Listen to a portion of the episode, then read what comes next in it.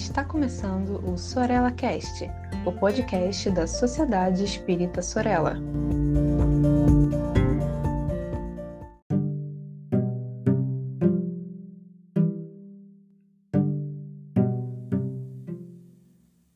Bom dia, boa tarde ou boa noite para todas e todos. Sejam bem-vindas e bem-vindos.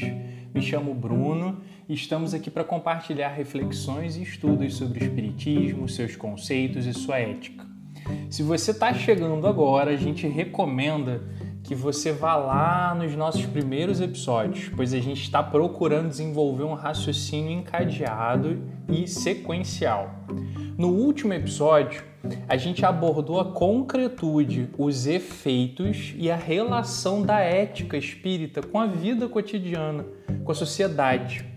Nesse episódio, a gente pretende conversar sobre o Espiritismo enquanto uma doutrina dinâmica, aberta, da troca e do diálogo, que no século XIX, quando foi sistematizada, era de vanguarda na sociedade. Gostaria de começar as nossas reflexões a partir da seguinte frase de Kardec, que está presente na folha de rosto da obra O Evangelho segundo o Espiritismo, onde ele escreve que fé inabalável só o é a que pode encarar frente a frente a razão em todas as épocas da humanidade.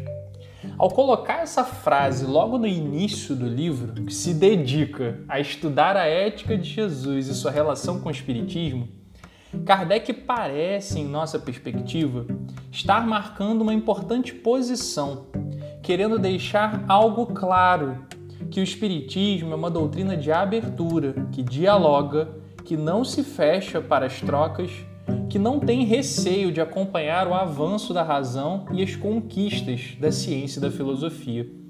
De maneira implícita, Kardec está nos mostrando que o Espiritismo não é dogmático. Ou seja, o Espiritismo não adota uma lógica fechada de pensamento, com tabus e restrições. Muito pelo contrário, procura estimular o livre pensamento, a razão, a abertura. Kardec incorpora essa lógica de liberdade e diálogo em toda a sua trajetória de pesquisa do Espiritismo. Um grande exemplo disso é a Revista Espírita, que consistiu em um periódico, uma revista mensal, na qual Allan Kardec foi o editor e que existiu sob sua gestão entre janeiro de 1858 e abril de 1869. A revista espírita foi o grande laboratório criativo de Kardec, onde muitas ideias foram sendo amadurecidas, elaboradas, confrontadas, refinadas ao longo do tempo. Algumas obras, como a Gênese e o Céu e o Inferno, têm alguns de seus trechos que foram lançados antes na revista espírita. O periódico é um grande making-off um grande bastidor do desenvolvimento do Espiritismo. A revista nos mostra as lutas, as dificuldades, os detalhes, a abertura, a disposição de Kardec para o debate, para a troca, para o aprendizado, para o diálogo. Sem revista espírita, talvez Kardec não tivesse conseguido escrever as obras que fundaram e consolidaram a doutrina espírita. A revista foi o ponto de contato entre espiritismo nascente e a sociedade. Foi um espaço onde Kardec mostrava o andamento das suas pesquisas, onde apresentava trabalhos de outros pesquisadores da França e do mundo sobre espiritismo.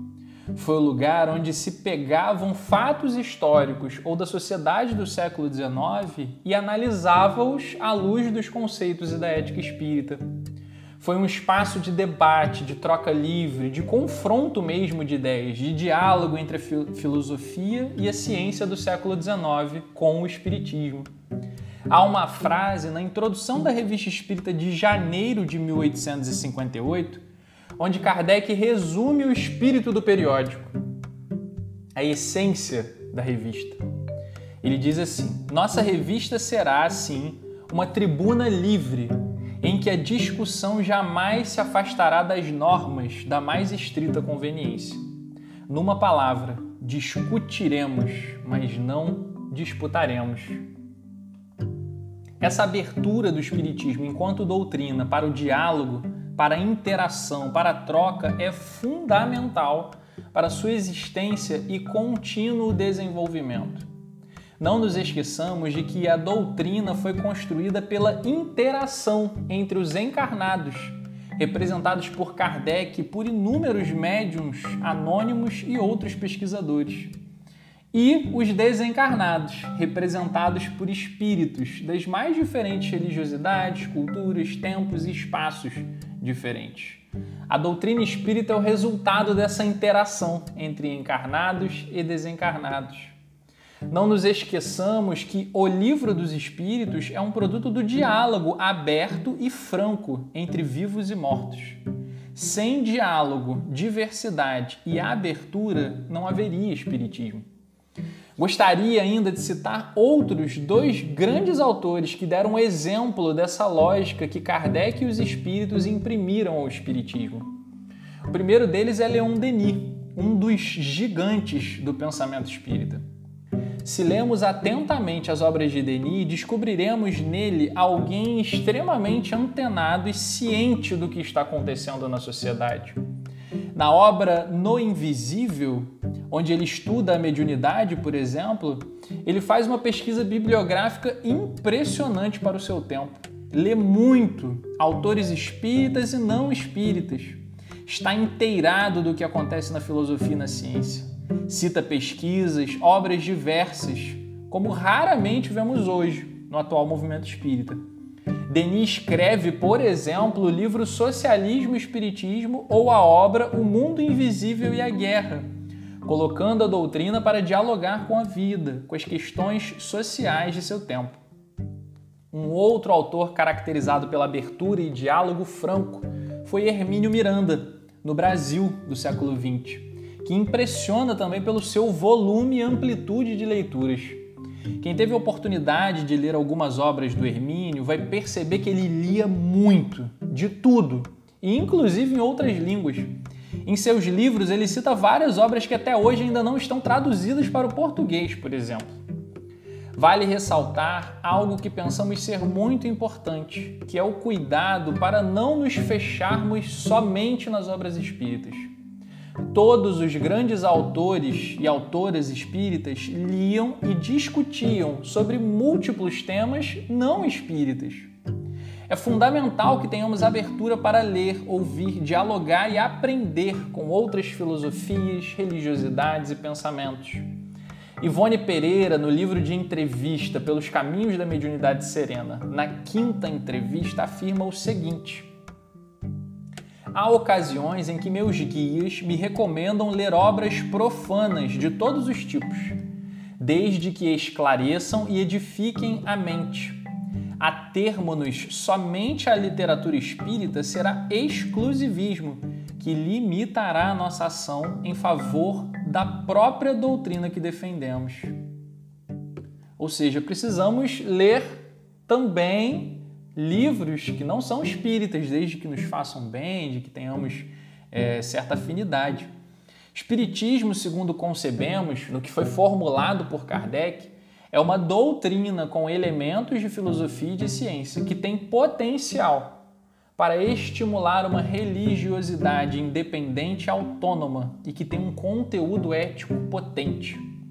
Espiritismo se propõe a estudar a mediunidade, os fenômenos de interação entre encarnados e desencarnados. Fenômenos esses que sempre ocorreram ao longo da história da humanidade, em diferentes espaços e culturas. Sendo assim, o Espiritismo é da vida. Não deve ser uma doutrina exclusivista, mas um conjunto de ideias, conceitos e valores que contribuam para com a vida, para com a sociedade e o pensamento humano. Entretanto, é muito importante estarmos conscientes de que o pensamento humano, a cultura e a sociedade não são estáticos e, na verdade, se encontram em constante e contínuo movimento. O movimento é lei da vida. A água parada apodrece. O automóvel parado enferruja. O corpo físico sem exercício pode adoecer. A mudança é o fluxo constante da vida, já que estamos todos em processo de aprendizado e evolução contínua rumo à sabedoria e ao, ao altruísmo. E na vida nos parece que nada escapa a esse fluxo do movimento. A filosofia se desenvolve continuamente ao longo dos séculos. A ciência sempre tem novas descobertas, dúvidas ou perguntas a solucionar. As ideias sempre se refazem, aprimoram, refinam, nós próprios seres humanos, tanto do ponto de vista biológico quanto do ponto de vista social ou histórico, estamos em constante movimento. A natureza, que é a maior potência da vida, também não se encontra estagnada. Tudo isso está em mudança a todo tempo, ainda que às vezes vagarosa e imperceptível em uma pequena escala de tempo. O próprio Espiritismo não foge a isso, não é estático tendo em conta que é uma doutrina com elementos de filosofia e de ciência. Em A Gênese, no capítulo 1, no item 55, Kardec escreve o seguinte: Um último caráter da revelação espírita, a ressaltar das condições mesmas em que ela se produz, é que, apoiando-se em fatos, a doutrina tem que ser e não pode deixar de ser essencialmente progressiva, como todas as ciências de observação. E aí mais à frente ele continua. Entendendo-se com todos os ramos da economia social aos quais dá o apoio das suas próprias descobertas, assimilará sempre todas as doutrinas progressivas, de qualquer ordem que sejam, desde que hajam assumido o estado de verdades práticas e abandonado o domínio da utopia. E ainda mais à frente, ele continua. Caminhando de par com o progresso, o Espiritismo jamais será ultrapassado, porque, se novas descobertas lhe demonstrassem estar em erro acerca de um ponto qualquer, ele se modificaria nesse ponto. Se uma, se uma verdade nova se revelar, ele a aceitará. Então, nesse trecho, Kardec é muito claro em relação ao fato de que a doutrina espírita também é dinâmica precisa seguir a marcha do progresso, das ideias. Separei um trecho de uma mensagem de um espírito que recebemos durante uma reunião mediúnica, em que ele reflete justamente sobre essa questão que estamos falando e escreve assim: Nada é fixo, nada é imutável na natureza. Vemos as grandes montanhas e as julgamos imutáveis, imóveis no entanto, ainda que invisível aos nossos olhos, elas se modificam de forma e tamanho. Sofrem as consequências da natureza, que é sempre viva, que está sempre em movimento. Aquele que paralisa diante dos movimentos da vida vai contra o movimento da própria vida.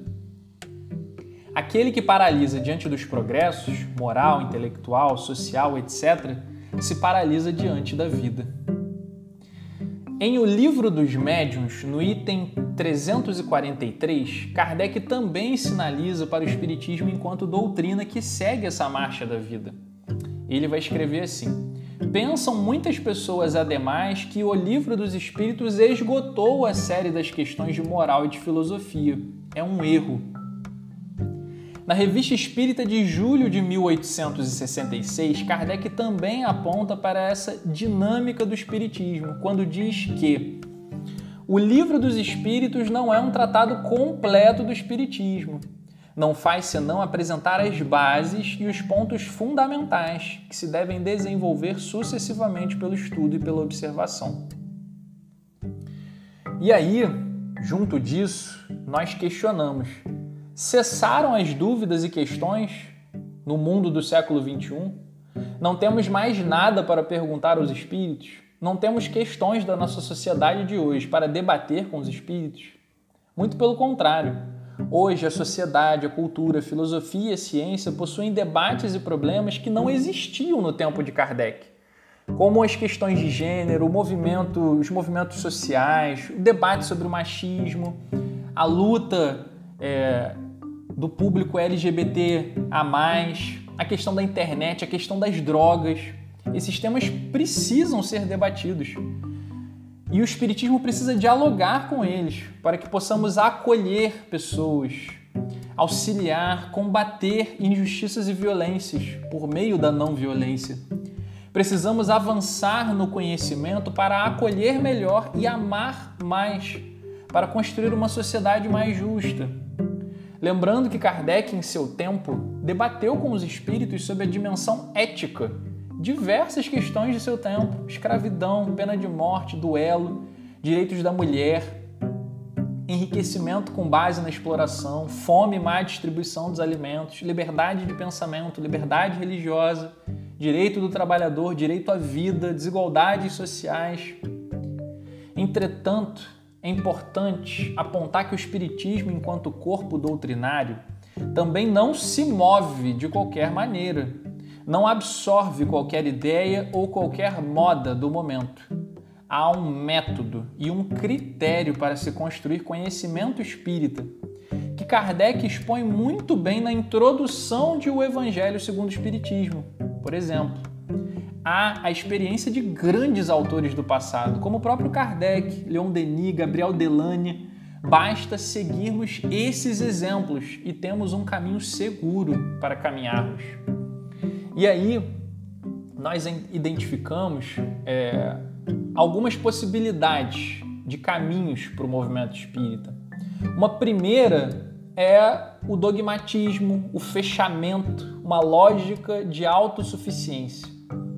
Um segundo caminho é o do livre pensamento, da abertura, do diálogo constante e da valorização da diversidade. A partir disso, eu gostaria de fazer alguns pequenos apontamentos. Primeiro, cuidado que nós precisamos ter com a soberba espírita, com acreditar que somos superiores ao restante das religiosidades ou campos do conhecimento. Não somos.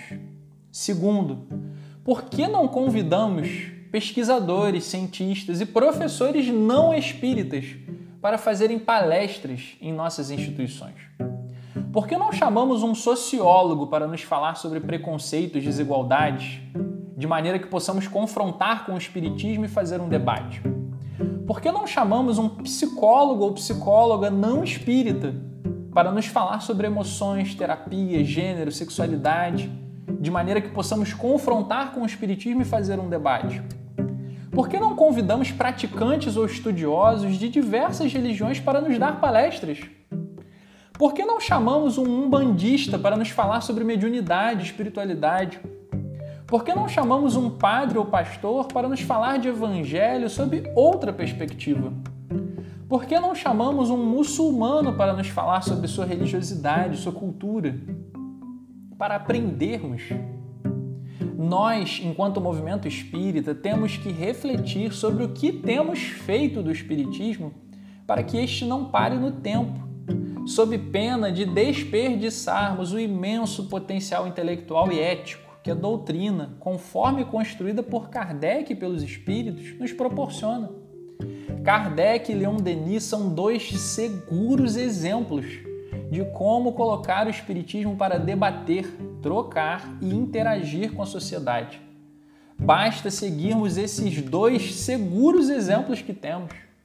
Espiritismo é instrumento de instrução, de melhoria moral, individual, social e de promoção de bem-estar espiritual. Que todos e todas possam ter uma excelente semana, grande abraço e muita paz.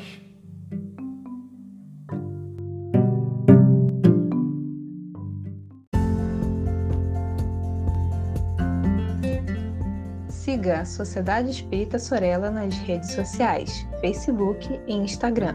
Inscreva-se em nosso canal do YouTube e fique por dentro de nossa programação.